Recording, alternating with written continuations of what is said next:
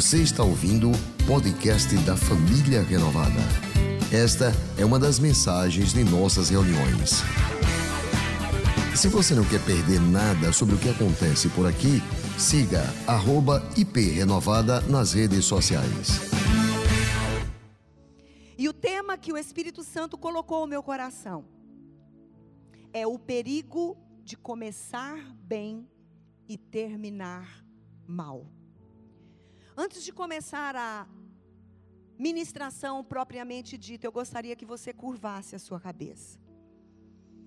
Eu quero que agora você peça ao Espírito Santo que a mensagem que for trazida nesta manhã seja significativa para você. O privilégio de sermos de Deus é que Deus não fala em massa. Deus não fala para o grupão. Deus fala para mim. Deus fala para você. Senhor, em nome do teu filho Jesus, e no poder do Espírito Santo, eu agora, Pai, me coloco uma vez mais nas tuas mãos. Porque eu estando nas tuas mãos, eu estou nas melhores condições. E nas tuas mãos eu seja um canal do Senhor na comunicação de alertas que o Senhor tem para nós nesta manhã. Que não seja Cláudia humana, com a mente apenas humana, mas que o teu poder, através do Espírito Santo que habita em mim, possa fluir de uma forma extraordinária nesta manhã. E esta mensagem venha complementar tudo quanto o Senhor já tem feito, através do louvor, da palavra, das orações, da oferta, de tudo quanto já aconteceu aqui. Que esse possa ser o completar daquilo que o Senhor tem nesta manhã para cada um de nós. Que o coração de cada homem e mulher agora possa se voltar a Ti. E que esta palavra tenha significado especial a cada um que aqui está. Na medida da necessidade de cada um e na medida da fé de cada um também. Eu oro porque creio, eu oro em nome de Jesus. Amém. Amém. Amém. Eclesiastes 7, 8 diz assim: Melhor é o fim das coisas do que o princípio delas. Dá para você repetir comigo? Vamos lá? Um, dois, três. Melhor. Eu gostaria de começar a ministração fazendo algumas perguntas para você.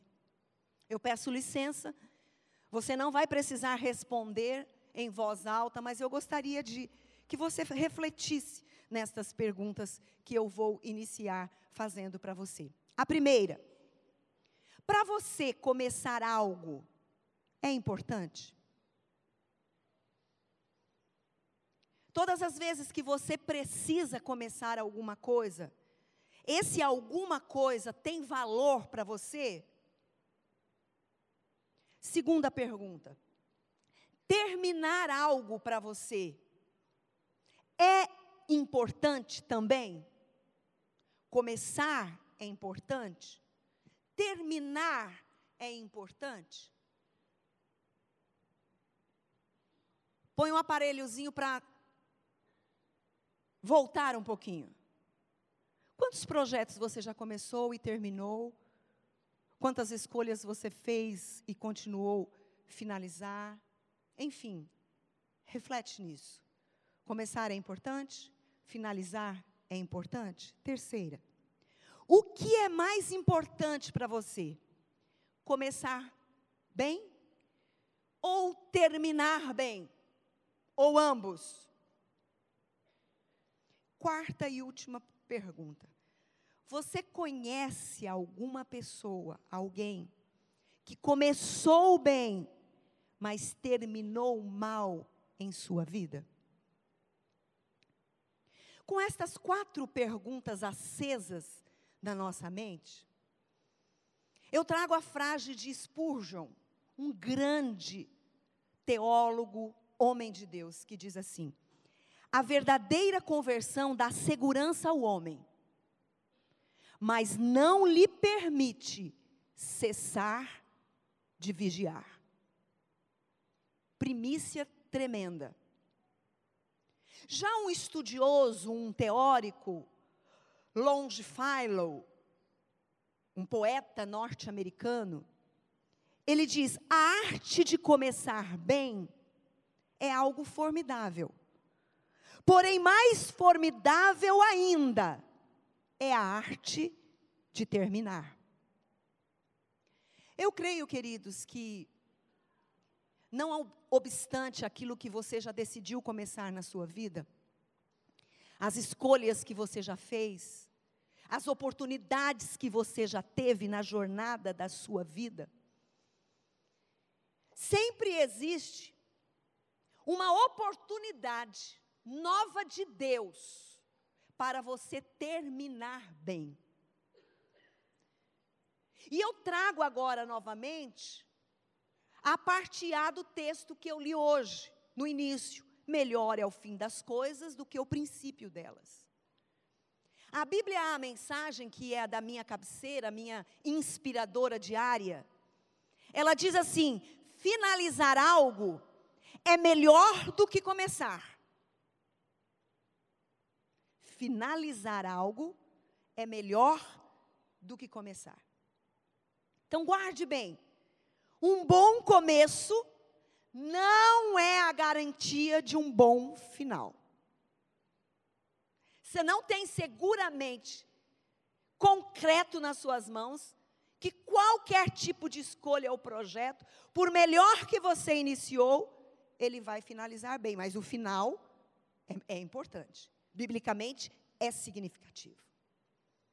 Para abordar sobre isso, eu vou a uma vida de um homem que ele é muito conhecido no meio evangélico cristão. A história dele é narrada nas nossas classes, nas nossas turmas, nos nossos times de criança, que é a história de Sansão. A vida dele ilustra de uma forma ampla, clara e muito nítida. E inclusive nós tentamos colocar lá de pano de fundo o Sansão. Esse tema, o perigo de começar bem e terminar mal. Sansão teve um começo brilhante. Até porque o nome dele significa ensolarado, brilho, luz, resplendor. Daqui a pouco eu digo o que ele significa no grego. Mas esse homem que tinha tudo para finalizar nesse resplendor e nesse brilho, ele fracassa. ele mesmo impede que o propósito para qual Deus o havia trazido ao mundo pudesse se cumprir de uma forma extraordinária. Cumpriu-se o propósito na vida de Sansão? Sim, mas por um caminho terrível, de formas turbulentas, com um sofrimento além do que o programado. Porque ele mesmo foi ao longo do tempo permitindo escolhas erradas, direções erradas, não aquela direção segura, como terminamos a série na quarta-feira, mas ele foi perdendo o brilho, ele foi perdendo o resplendor dele. No livro de Juízes, que é o livro que aborda a história de Sansão. Se você nunca leu esse livro, eu aconselho você ler. Ele faz parte dos 66 livros da Bíblia. Pega o livro de Juízes. Lá você vai perceber que o livro faz questão de ressaltar o período dos juízes. Sansão não foi apenas o juiz, ele foi o último dos juízes. Houveram vários juízes que foram sendo levantados por Deus. Por quê? Porque Josué, que era o grande líder do povo de Israel, que inclusive introduziu o povo de Israel na terra de Canaã, morreu. E aquele povo não tinha a sua identidade concreta em Deus. Tinha, mas passava pelo líder. O líder morreu, o povo se corrompeu. As doze tribos perderam a identidade, o rumo, o norte. E aí, uma mulher que não poderia ter filhos, engravida. No dia que vai nascer o filho, ela pensa e repensa, e ela fala: Eu vou colocar o nome de Sansão, que significa em hebraico o pequeno sol. E nesse contexto todo, nasce Josué, ou nasce Sansão. Esse Sansão era um dos que Deus, nos seus propósitos, estava levantando para numa determinada fase, num determinado momento, ser levantado como juiz. Porque duas frases permeiam o livro de Juízes, que é a história do povo de Israel, que diz assim: Os filhos de Israel fizeram o que era mal perante o Senhor. Primeira frase. Segundo, por isso ele os entregou nas mãos dos inimigos. Você vai ver essa frase, gente, por muitas vezes repetida. Por quê? Porque o povo se desviava. Deus repreendia aquele povo. O povo se arrependia. Deus levantava um juiz para libertar aquele povo. Essa foi a história do povo de Israel no livro de Juízes todinho. Inclusive, para os 40 anos de servidão dos filisteus, que está lá em Juízes 13, diz assim: que os israelitas voltaram a fazer o que o Senhor reprova. E por isso o Senhor os entrega nas mãos dos filisteus durante 40 anos. E este é o momento, bem nesse momento, que Sansão é eleito como último dos juízes, impulsionados pelo Espírito Santo, ele entra em cena. O povo estava apático. A tribo de Judá, que era a tribo valente, a tribo corajosa, no tempo de Josué, tinha se curvado diante dos filisteus. Os filisteus tinham ganho do povo de Israel de uma forma absurdamente. Tinham levado a arca da aliança do Senhor e agora estava lá na presença do Deus Dagon. Para vergonha do povo de Israel, a arca da aliança era o que representava a presença de Deus no meio do povo, e essa presença do Deus vivo no meio de Israel agora estava diante do Deus morto, que era Dagon dos filisteus. Veja a responsabilidade que Sansão é levantado. Veja que para que propósito tremendo, incrível, Sansão foi levantado. E nesse momento o anjo anuncia para a mãe: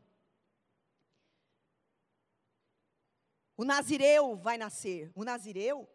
O nazireu? Sim, o seu filho vai ser nazireu. O que é nazireu? Separado para o Senhor, consagrado ao Senhor. Inclusive, o seu filho vai ter um, um elemento a mais, ele vai ter uma força a mais, que vai estar toda no cabelo dele. O cabelo dele não deve ser cortado. Ninguém precisa saber deste poder que está embutido nele, mas o segredo está no cabelo dele. Ele diz em Juízes 13, 24, que a, a, a mulher deu à luz, pois o nome de Sansão, ele cresceu e o Senhor o abençoou. Então, o começo da vida de Sansão foi linda. Foi de brilho, foi de notoriedade, foi significativa para ele e para a família dele. Só que esse Sansão, quando assume o papel de juiz, ele passa a ser um homem repleto de contradições. Sabe aquela pessoa que se contradiz o tempo todo? Fala uma coisa e age de um jeito, age de um jeito e fala de outra forma? Era Sansão. Ele dizia que ele odiava os filisteus mas ele tinha uma queda pelas mulheres filisteias. Ele se apaixonava por mulheres filisteias. Ele queria estar entre elas. Ele era nazireu. Ele sabia que a força que ele tinha vinha de Deus, mas ele se gabava da força dele. Ele se achava único. Aliás, ele nunca foi um homem de exército. Ele se achava capaz de matar mil homens. E ele se gabava disso. E por muitas vezes ele não dava a glória a Deus. Ele trazia para si, achando que era dele aquilo. Ele era contraditório, porque ele foi designado para libertar Israel das mãos dos filisteus. Só que ele termina preso com o povo dos filisteus, cego no templo dos filisteus. Então, aquele pequeno sol, aquele ensolarado que significava Sansão, brilhou muito, mas foi perdendo o brilho. Jesus traz uma observação para a gente e uma alerta sobre esse perigo, quando ele diz assim: Vós sois a luz do mundo. Tem luz do mundo aqui? Não se acende uma candeia para colocá-la debaixo do alqueire, mas no velador, e alumia todos os que estão na casa. Assim, brilhe a vossa luz debaixo da cama, dentro de casa, diante dos homens. A luz de Deus que habita em você não é para ficar guardada, não é para ficar obscura, ela precisa brilhar.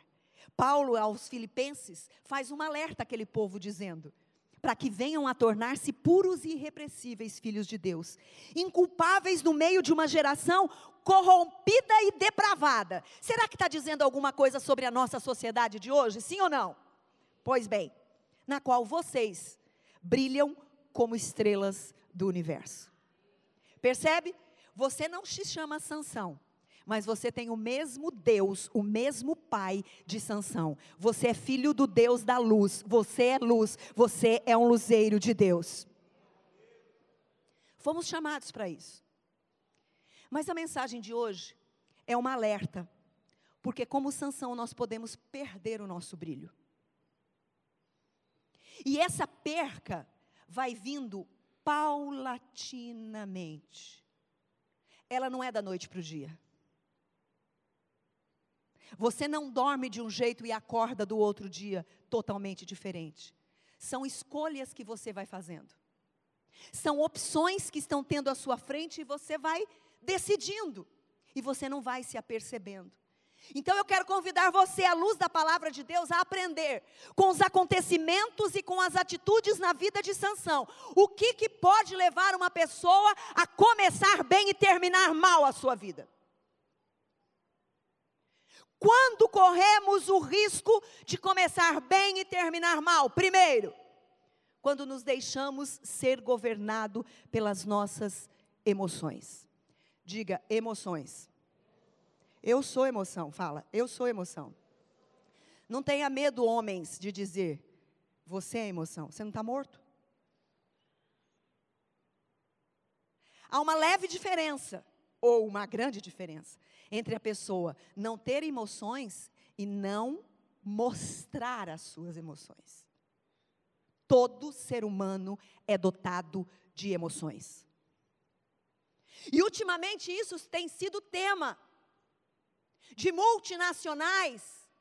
Grande teo, grandes teóricos têm se aprofundado neste tema. Por quê? porque ele tem sido a causa de muitas patologias associadas ao aspecto emocional na vida das pessoas. Tem muita gente adoecida nas emoções e destruída em várias áreas, inclusive a profissional. E tudo isso nós temos exemplificado dentro da Bíblia. No cotidiano do ser humano, de todo mundo aqui, nós temos vivido ativações mentais, que podem ser chamadas de operações mentais, que nada mais, nada menos é a emoção com a razão, a razão com a emoção, o tempo todo disputando no nosso cérebro. E quando nós optamos pelas emoções nos dominarem, o caos é completo. Porque quando nós estamos dominados nas nossas emoções, a razão não está clara. As coisas elas se tornam obscuras.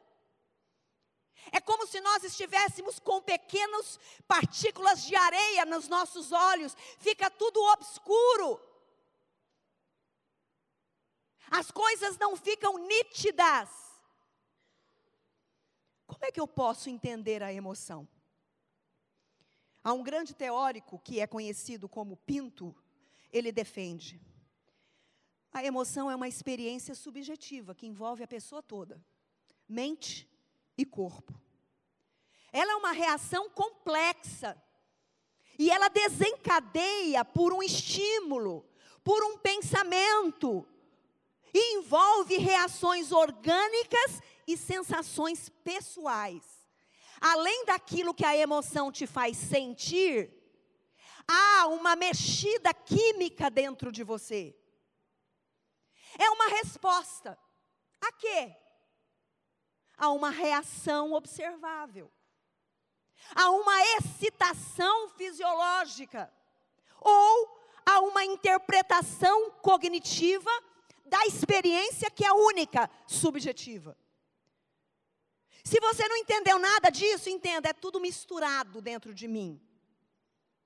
O que eu sinto, o que eu estou vivenciando quimicamente. E mais nesta parte do meu cérebro. O Augusto Cury, que é um escritor mais popular, mas é um psiquiatra capacitadíssimo, ele traz as emoções como campos de energia em contínuo estado de transformação.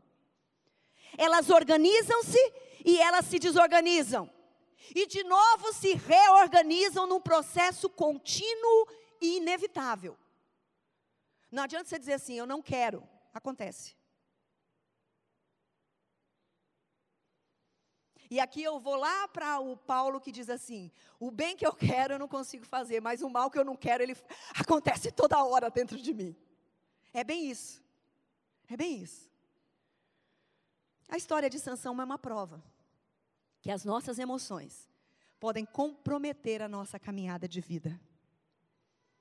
Pode comprometer a nossa vida pessoal, familiar, profissional e, principalmente, a espiritual. O nosso sucesso ou o nosso fracasso depende da nossa condução das nossas emoções. O daí o título dos últimos dez anos estar em alta, a inteligência emocional.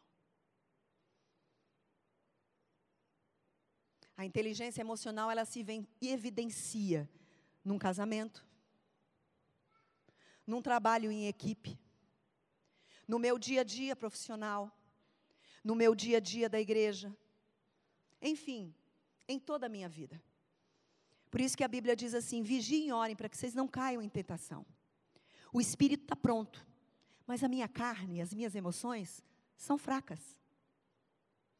A minha parte humana é limitada. A minha parte razão não consegue superar as minhas emoções. De vez em quando, eu estou desajustado. Embora Sansão tivesse sido instruído pelo Senhor, porque lá em Juízes 13, 25 diz assim: o Espírito do Senhor começou a agir nele. Apesar disso, ele abriu espaço na vida dele, para a vida dele não ser governada pelo Espírito de Deus, e sim pelas suas emoções. Eu não estou dizendo que em nós não existe o Espírito Santo, existe. Mas nós podemos apagar o Espírito Santo e deixar aflorar as nossas emoções. E o que eu sinto ser mais significativo do que Deus, o que Deus sente para mim.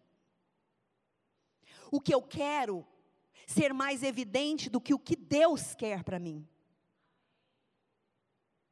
O que eu desejo não ser compatível com o que Deus deseja para mim. E aí eu começo a entrar em guerra. Aí eu começo com uma evolução de emoções que eu nem sei definir de fato que emoção que prevalece em mim, porque está tudo misturado. E eu não estou com esta mensagem querendo que você tenha uma vida destituída de emoções. Em absoluto, como eu já disse, quem não tem emoção já morreu e não sabe. Já partiu, foi, e não percebeu. Não. O que eu quero despertar para vocês é que Sansão, apesar dele ter recebido o Espírito Santo, ele não deu oportunidade para o fruto do Espírito Santo, que se chama domínio próprio, agir nas emoções dele. A Bíblia diz assim: o coração é mais enganoso que qualquer outra coisa, e sua doença é incurável. Quem é capaz de compreendê-lo? O coração é enganoso. Há uma frase bem curta, muito objetiva de um teórico, que diz assim: a mente mente. E eu vou dizer uma frase minha: o teu coração mente para você. Sabe aquele momento que você está dizendo assim, eu estou sentindo? E às vezes a gente mistura dizendo assim, ah, como eu estou em oração, eu acho que esse negócio é de Deus, porque eu estou sentindo. O nosso coração, ele muitas vezes mente. E quando o homem está governado pelas emoções, ele passa a ser um homem perigoso para ele e para as pessoas que estão cercando a ele. E eu estou dizendo aqui homem no sentido genérico. Vamos passear um pouquinho lá no Jardim do Éden, vamos esquecer Sansão, mas eu já volto com ele, porque ele é o nosso ele é o nosso personagem chave hoje. Caim. Quando é que Caim peca? O que, que ele sentiu pelo irmão dele? O quê? E o que mais? A Bíblia diz que ele sentiu inveja e ódio. São duas o quê? Emoções que estão misturadas. E mesmo com o alerta que ele teve, a ti te cabe dominar. Tipo, eu não quero que você fique sem emoção. Porque eu te criei com emoções. Tem um momento em que você precisa sentir uma raiva tremenda de alguma coisa, e principalmente da injustiça, e ser impelido a agir com justiça. Então o nosso Criador não está dizendo assim: olha, eu quero um ser apático, eu quero um ser que seja um boneco, que fica esperando o meu movimento. Não, não. Você vai ter emoções, mas a ti cabe dominar essas emoções. A ti cabe. Aquele verso de 1 Coríntios, capítulo 10, que toda ceia a gente lê. Examine-se, pois, a si mesmo por que, que eu estou tão desgovernado nas minhas emoções? Por que, que todas as vezes que eu chego em casa eu sou tomado de, um, de uma raiva, de uma indignação? Eu passei bem o dia. Por que, que quando as pessoas me pedem para me comprometer com alguma coisa, eu fico revoltado? Eu preciso examinar que tipo de emoção está borbulhando dentro de mim? O que tem sido o gatilho que tem me feito manifestar mais uma emoção do que a outra emoção? Se Deus me fez um ser completo com todas as emoções. Na vida de, de Sansão, o ódio e a vingança passaram a ser o moto da vida dele. Isso está expresso no capítulo 15, quando ele disse: Já que fizeram isso, gente, é tremendamente terrível essa frase, já que. Eu falo muito nas aulas que eu ministro aqui na igreja do eu tenho que. Mas o já que também é terrível. Ele justifica as nossas ações piores que forem. Já que você não fez sua parte, eu também não faço a minha. Já que a bênção não chegou desse jeito, eu vou escolher de uma outra forma. Já que Deus não me respondeu, então eu vou. Entende? Sansão fala: já que fizeram isso, eu não vou sossegar enquanto eu não me vingar de vocês. Como fizeram a mim, eu lhes fiz a eles. Mal por mal. Dente por dente, morte por morte eu não descanso enquanto essa pessoa não pagar pelo que fez comigo. Essa pessoa me paga. Espera. Espera. A resposta dela vai vir. Enquanto isso, o meu coração vai enchendo das emoções, e cada vez mais eu vou me justificando nessas emoções. Sansão, ele esqueceu da missão. Ele esqueceu que as batalhas que ele tinha que vencer era propósito de Deus para ele ser o libertador do povo de Israel. As batalhas que estavam sendo discutidas e, e brigadas não eram pessoais, era para que o propósito de Deus estabelecesse na vida dele. Ele tomou aquilo como algo pessoal, ele trouxe para a guerra pessoal dele. As ações dele foram sempre na primeira pessoa: eu me vingarei, me fizeram, eu. Olha só o que ele fez, até a oração dele, gente, era numa emoção descontrolada. Ele orou ao Senhor: ó oh Deus, eu te suplico, dá-me forças, mais uma vez. Faze com que, o que, gente? Eu me vingue dos filisteus por causa dos meus dois olhos. Ele foi tão maltratado pelos filisteus que furaram os dois olhos dele. Porque afinal de contas ele foi, em uma só batalha, ele matou mil filisteus. O ódio dos filisteus contra ele era muito grande. Furaram os olhos dele quando o pegaram cativo. E ele queria vingança. O negócio dele era se vingar. O negócio dele era dar vazão. Um homem, quando é governado pelas emoções, ele não discerne uma ira justa de uma vingança pessoal. Às vezes a causa é nobre, mas a emoção, quando vem para o pessoal, a causa vai embora, o propósito vai embora, e você se coloca como grande defensor, e aí, o fim justifica os meios. E muitas pessoas fazem isso em nome do Senhor. Mas na realidade, Deus não está conduzindo nada. Ainda que a gente tenha êxito no começo, o final é morte, é destruição, é detonação, porque o diabo das nossas vidas, que é representado pelos filisteus, vem matar, roubar e destruir os propósitos de Deus para a nossa vida. E às vezes as pessoas não percebem. A sua família é propósito de Deus para você. Lute a causa pela sua família como um propósito de Deus. Não haja pelas suas emoções. Nas suas emoções você vai detonar a sua família em nome de Deus. A sua profissão é algo que Deus te deu para abençoar pessoas. Não use isso para que o nome de Deus seja envergonhado. Cuidado, homem, cuidado, mulher, quando você age de cabeça quente. Cuidado quando você não pensa antes de falar, antes de agir. Você não se desgoverna apenas, você desgoverna quem está à tua volta. Quando corremos risco de começar bem e terminar mal? Quando achamos que é possível vencer sozinho. Há algumas pessoas que dizem: Eu ajo sozinho. Eu não preciso de ninguém. Para que outra pessoa na minha vida? Eu me basto. Eu consigo. Que essa pessoa está querendo entrar muito no meu particular.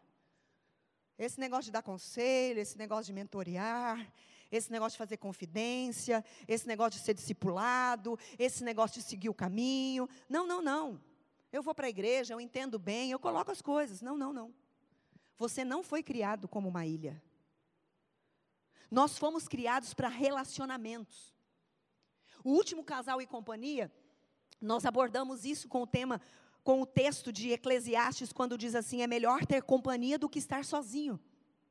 Porque maior é a recompensa do trabalho de duas pessoas. E aqui não está falando para marido e mulher, está falando para pessoas. A gente adequa ao casamento. Se um cair, o amigo pode ajudá-lo a levantar-se. Mas pobre do homem que cai, não tem quem o ajude a levantar-se. Se dormirem juntos, vão se manter aquecidos.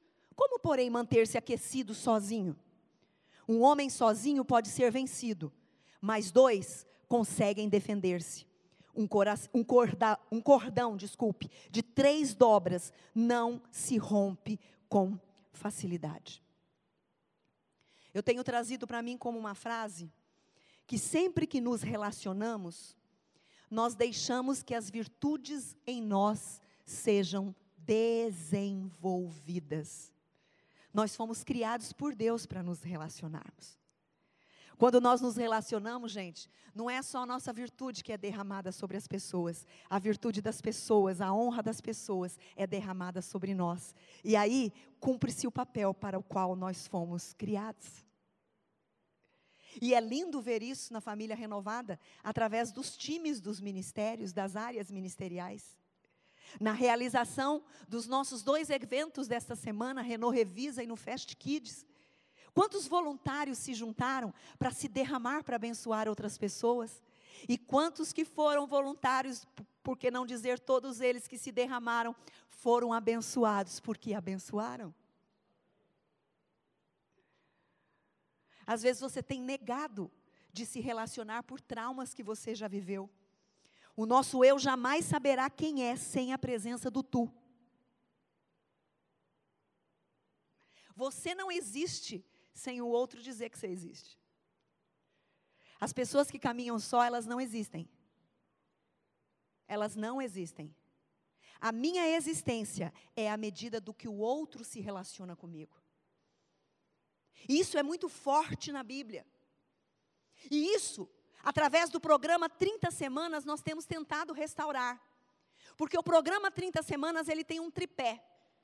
Um tripé onde a saúde emocional das pessoas está firmado. Um tripé que sustenta a saúde emocional e mais, a condição espiritual. É o relacionamento com Deus, o relacionamento consigo mesmo e o relacionamento com o próximo. Quando qualquer um desses relacionamentos está afetado, os outros se afetam. Então, se você está mal com você mesmo, você não está bem com Deus. Consequentemente, você não está bem com ninguém. Se você não está bem com os outros, você não está bem com você. Porque a Bíblia diz assim: ame a Deus sobre todas as coisas, e ao próximo, ama como você mesmo. Então, se você não está bem com o outro, é porque você não está bem com você. E se você não está bem com Deus, aí, por completo. Não tem você e não tem o outro. A igreja tem proporcionado ferramentas para que as pessoas entendam que esse relacionamento de filiação com Deus diz tudo a respeito de nós todos. Essa condição da saúde nossa emocional, ela vai se intercalando com a saúde em todas as nossas áreas. Por isso que ele é um princípio terapêutico para trazer esse resgate. Deus não nos criou para vivermos sozinhos. Senão Adão estava até hoje sozinho no jardim do Éden. Há um livro de Swindle, que é um top dos tops, que é a igreja desviada. Ele diz assim: descobri que pessoas extremamente talentosas têm tendências à arrogância e, por vezes, à presunção desmedida, quase sem exceção. Quando detecto vaidade em alguém, penso: esse indivíduo não foi mentoreado vive meio que isolado. Nunca encontrei uma pessoa arrogante e presunçosa que tivesse recebido uma mentoria adequada. Para dizer a verdade, a arrogância não sobrevive nem a um aconselhamento.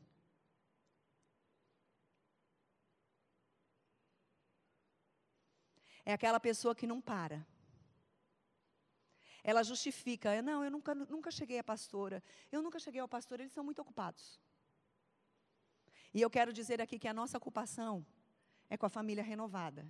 Essa é a nossa ocupação. Então, essa não é uma justificativa. Ah, eu vou tentar mais uma vez. Se não der, aí eu procuro ajuda. Na igreja nós temos várias formas de sermos ajudados. Nós temos os líderes ministeriais, nós temos os mentores e facilitadores do Renault Grupo. Nós temos os facilitadores do 30 Semanas. Nós temos os, os, os irmãos que fazem parte do time de intercessão. Nós temos as áreas que representam todo este caminhar através do seguindo o caminho com professores qualificados e preparados em Deus para isso. Enfim, a igreja proporciona. Mas existem pessoas que estão como Sansão, achando que podem viver isoladas. Não existe. Sansão, o tempo todo, ele quer caminhar sozinho. Ele percebeu que ele tinha força suficiente, que ele não precisava do outro. Cuidado. Quando você está indo muito bem em alguma área sozinho.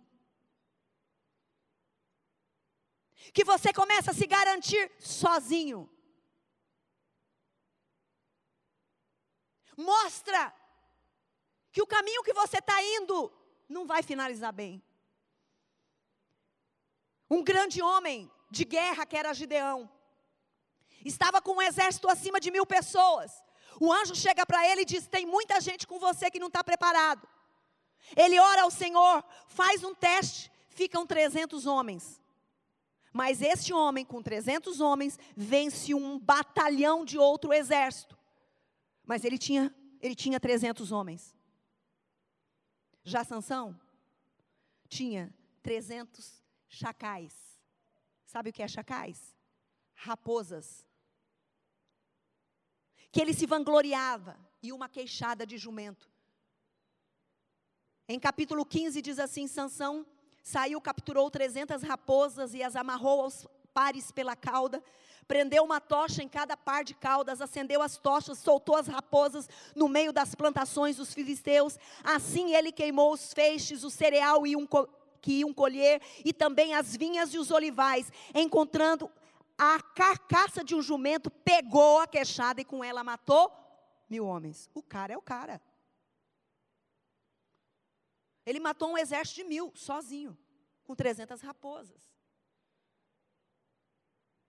Aí você fala assim, mas espera aí, então a gente precisa de tudo, pra, de todos para tudo? Não. Claro e evidente que existem as nossas responsabilidades individuais. Ninguém vai orar por você, ninguém vai vigiar por você, ninguém, ninguém vai cumprir o propósito de Deus que está na sua vida, na sua família, embutido em você. Mas para que tudo isso seja realizado, nós precisamos de amigos de Deus, de pessoas de Deus, de anjos de Deus que Deus coloca aqui na terra. Sim. Tudo na Bíblia, gente, é nós. Tudo. Os dez mandamentos não te prostrarás, não prestarás culto, Senhor teu Deus, sou Deus zeloso, que castigo. Olha só, ele mostra aqui a igreja como uma família. Filhos, pecados de pais até terceira e quarta geração, mas trato com bondade até mil gerações. Pais e filhos, família. Relacionamentos. Depois, no Salmo 133, diz: É bom e agradável os irmãos conviverem em união. É o óleo que é derramado sobre a cabeça sinal de autoridade. Desce pela barba, a barba de Arão, até a gola das suas vestes. Mostra significativo de autoridade, hierarquia espiritual, pessoas. Depois Paulo vem e traz o organismo como corpo. Ora, assim como o corpo é a humanidade, tem muitos membros, e todos os membros, sendo muitos, formam um só corpo, assim também com respeito a Cristo. Sansão não compreende este aspecto corporativo do chamado de Deus. Sabe por que, que você faz parte como membro da família renovada de Aracaju? Porque é propósito de Deus cada homem e mulher que, que, reconhece Jesus como Filho de Deus, que nasce de novo, será rolado na igreja da terra, que representa o corpo de Cristo na terra. O que nós vamos ter como apenas um símbolo domingo que vem, que é o batismo. Este símbolo mostra que essa pessoa está agora pertencendo Eu não ando sozinho. Eu não estou querendo caminhar sozinho. Eu quero mentoreamento. Eu quero pessoas que olhem para mim e me cobrem. Percebam a minha falta. Percebam caminhos que eu possa estar trilhando de uma forma errônea e esquisita. Eu quero pessoas me observando para me jogarem mais perto do propósito de Deus para a minha vida. Eu não fui criado para viver isolado. É como um certo provérbio diz: uma brasa fora do braseiro se apaga rapidamente. há uma frase que ainda não foi trazida à luz de quem escreveu, mas eu achei fantástica desde a primeira vez que eu a li. O cristianismo é a religião onde companheirismo, solidariedade, comunhão não são acidentes de percurso. Aconteceu, não. Mas a essência de sua construção. Nos nossos treinamentos ministeriais, nos nossos treinamentos de líderes, a gente coloca companheirismo, solidariedade, comunhão. No nosso DNA renovado, para quem vai fazer, esses são princípios, são valores que a família renovada abraça. Porque cristianismo é isso. Cristianismo não é eu ir um domingo por mês à igreja. Cristianismo não é eu pegar a Bíblia uma vez por semana e estar na igreja. Cristianismo é eu me envolver no corpo, é eu ser significativo, é eu ser, eu pertencer, eu dizer eu sou da família renovada. Amo ser igreja, amo ser família renovada. Quando corremos o risco de começar bem e terminar mal? Quando valorizamos mais a força do que a integridade. Arthur Gordon é um grande médico que faz tipo coaches para a área da medicina nos Estados Unidos. E ele conta que em uma das salas de cirurgias num, num grande hospital, ele estava, um médico estava ali assessorando uma enfermeira que estava sendo incorporada àquela equipe dos cirurgiões. E como toda profissional que chega, tem um testezinho embutido para aquela equipe. Aprovar ou não aquela profissional. E ali estava, um teste que ela não sabia. Fizeram a cirurgia e o médico pediu os aparelhos para fazer o suturamento, fechar a paciente. E aquela enfermeira disse: Doutor, doutor, só tem 11 esponjas aqui. E ele falou: Beleza, beleza, passa os aparelhos, vamos suturar, vamos suturar. E ela não, não se conformou. Ô doutor, ô doutor, nós usamos 12. E ele, vamos, vamos, rápido, rápido, rápido. Ela está perdendo, está perdendo pulsão, está perdendo o batimento. Vamos, vamos, vamos. E ela insistentemente disse: Doutor, a vida da nossa paciente pode não sobreviver. Existe uma esponja aí dentro dela, só tem 11, eu não acho a décima segunda. E aí o doutor pegou, escondidinho que estava nos aparelhos dele, e disse: Aqui, está aqui, depois nós conversamos.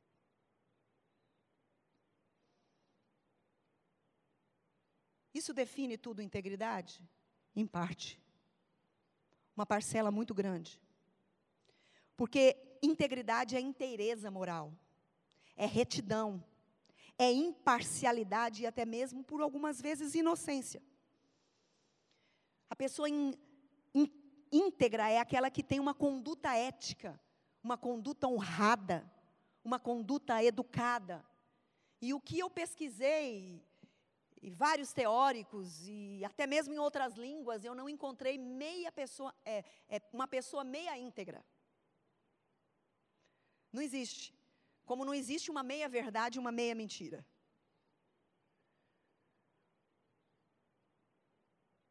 O presidente da SBC, ele diz que para as pessoas serem competentes e sobreviverem a este mercado impetuoso e disputado que existe, uma das principais qualificações, entre sete que ele elegeu, é integridade. Na Bíblia, a integridade é respondida com moral na ética, na espiritualidade. E é definida a integridade na Bíblia no Salmo de número 15. Eu trouxe só o verso 1 e 2 quando diz assim: Senhor, quem habitará no teu santuário?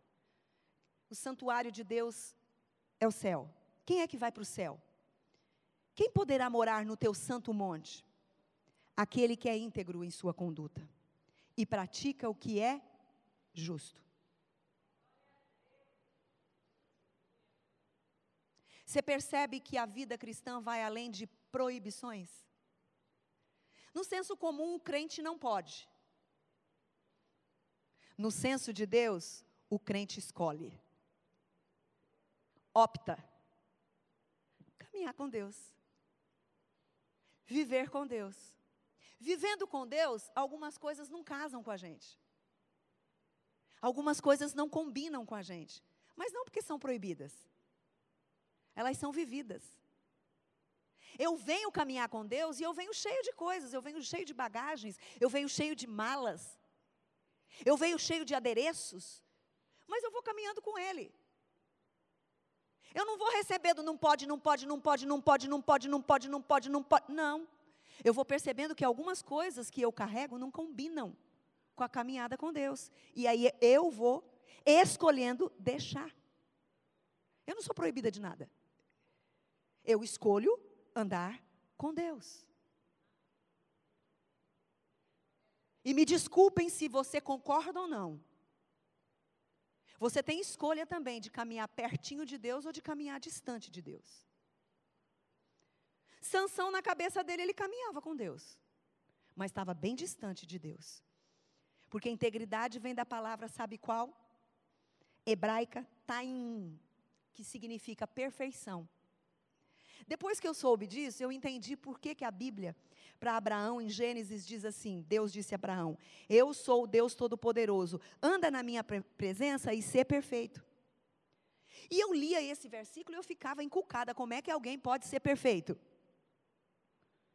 É porque, na raiz da palavra, ela quer dizer assim: seja íntegra.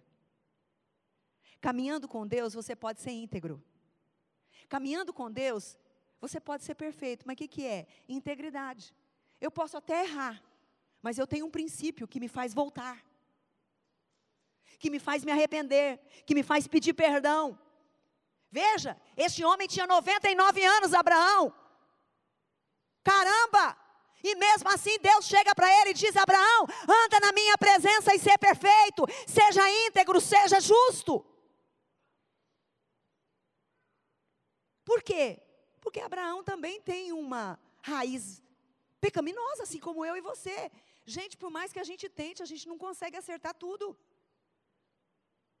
A gente não consegue ser o perfeitinho da história. Mas se houver desejo no nosso coração de optar a sermos íntegros, o Espírito Santo que está dentro de nós vai nos mover e nos levar a essa vida perfeita em Deus.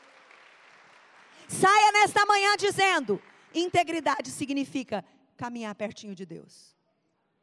Guarda esse verso: anda na minha presença e ser perfeito. Anda na minha presença.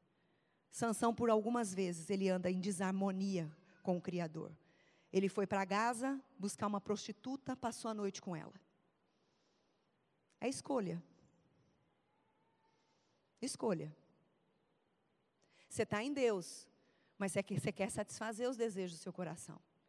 Só que você tem que se lembrar, precisa se lembrar o quê? Enganoso é o coração do homem. Algum tempo depois, ele volta e casa com essa prostituta. Essa prostituta, além de ser prostituta, era uma filisteia, que era o povo que ele precisava libertar o povo dele, de Israel, desse povo. E ele vai em busca. E não é muitas vezes o movimento de algumas pessoas da igreja? irem em busca de relacionamentos num povo descrente, sem Deus, sem os princípios de Deus. É o que um pastor mentor nosso diz, meu e do pastor Marcos. Tem certas respostas na Bíblia que você não vem me perguntar. Porque a Bíblia já está dizendo. É escolha sua. Vamos voltar àquele programa? Você decide. É bem por aí. Sansão escolheu. Aí ele sai, depois do casamento, olha para o cadáver do leão, e ali havia um enxame de abelhas de mel. Ele tira o mel com as mãos e sai comendo. Gente, ele era um nazireu. Ele não podia comer qualquer coisa. Ele tinha restrição alimentar. Aqui ele zomba de Deus. Aqui ele disse: Eu não preciso de Deus. Eu já me casei com quem eu queria, eu fiz a escolha que eu queria, eu estou fazendo o que eu quero, afinal de contas eu decido. Quando voltou aos seus pais, repartiu com os pais o mel, mas não, eles também comeram, mas não contou para os pais que tinha tirado o mel do cadáver. Ei, Orando, Deus me deu uma frase. E eu quero compartilhar com você. Nas batalhas da vida, ser forte não é o bastante. É preciso depender de Deus o tempo todo.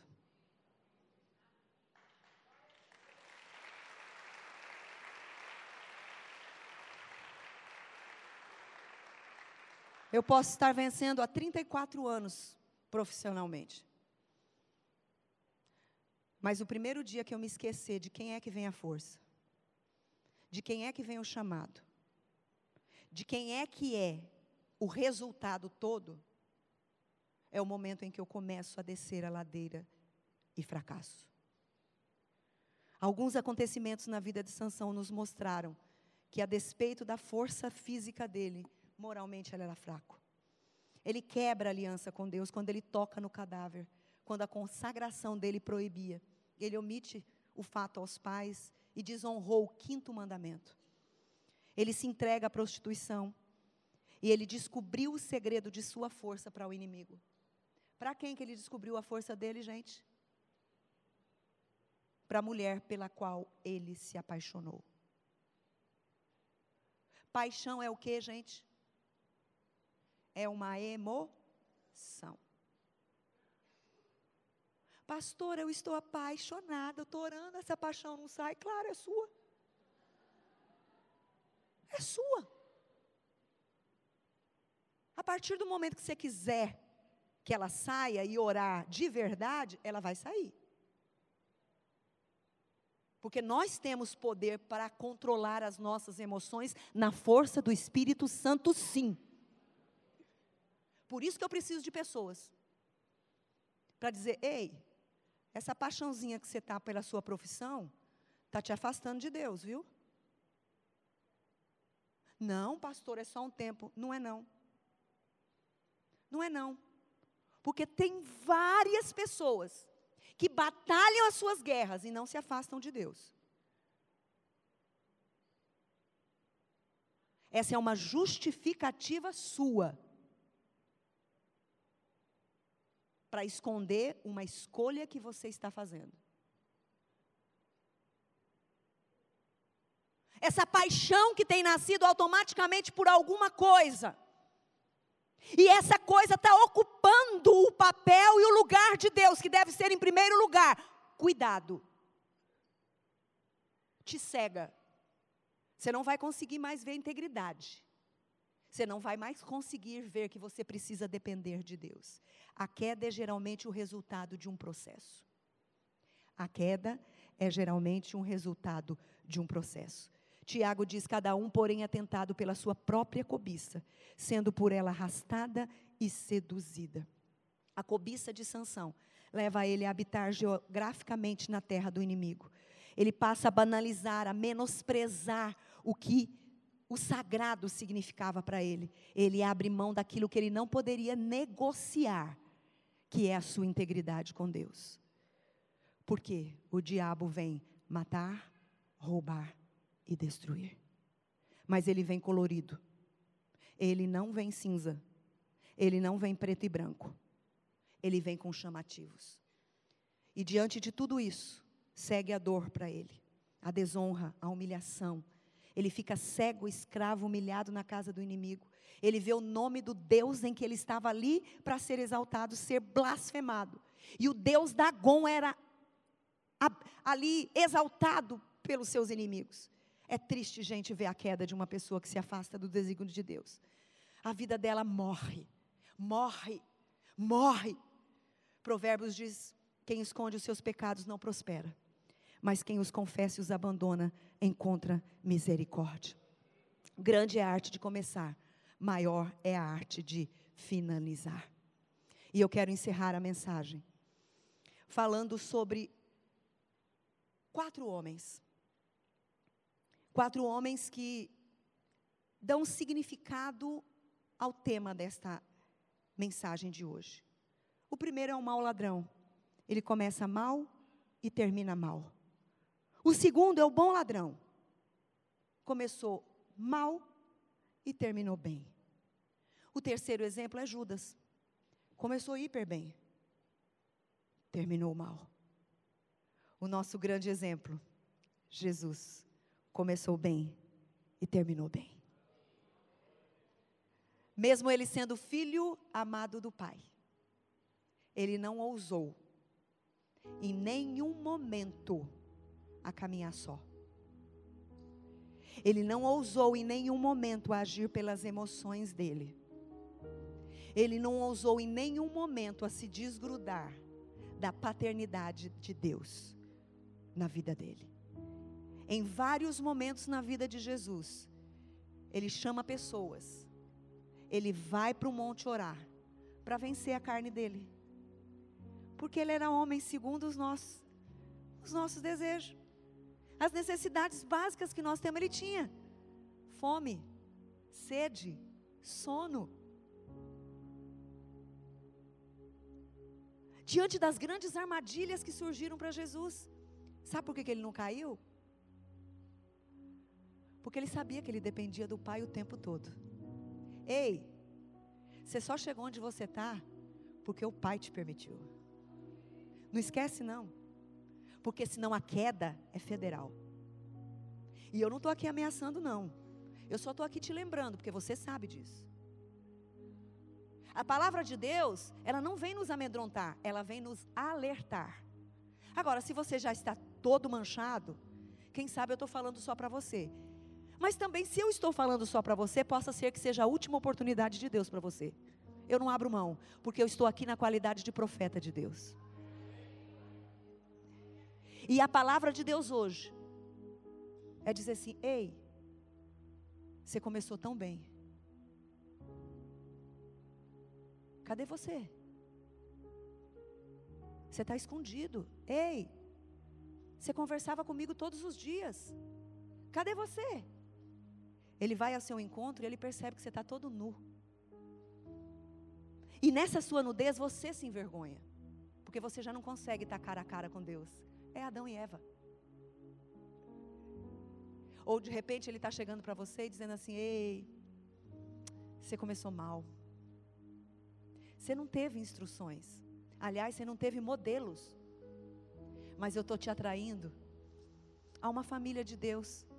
Que deste altar saem instruções. E agora você tem a opção de pegar esse caminho mal que você começou e optar em mim.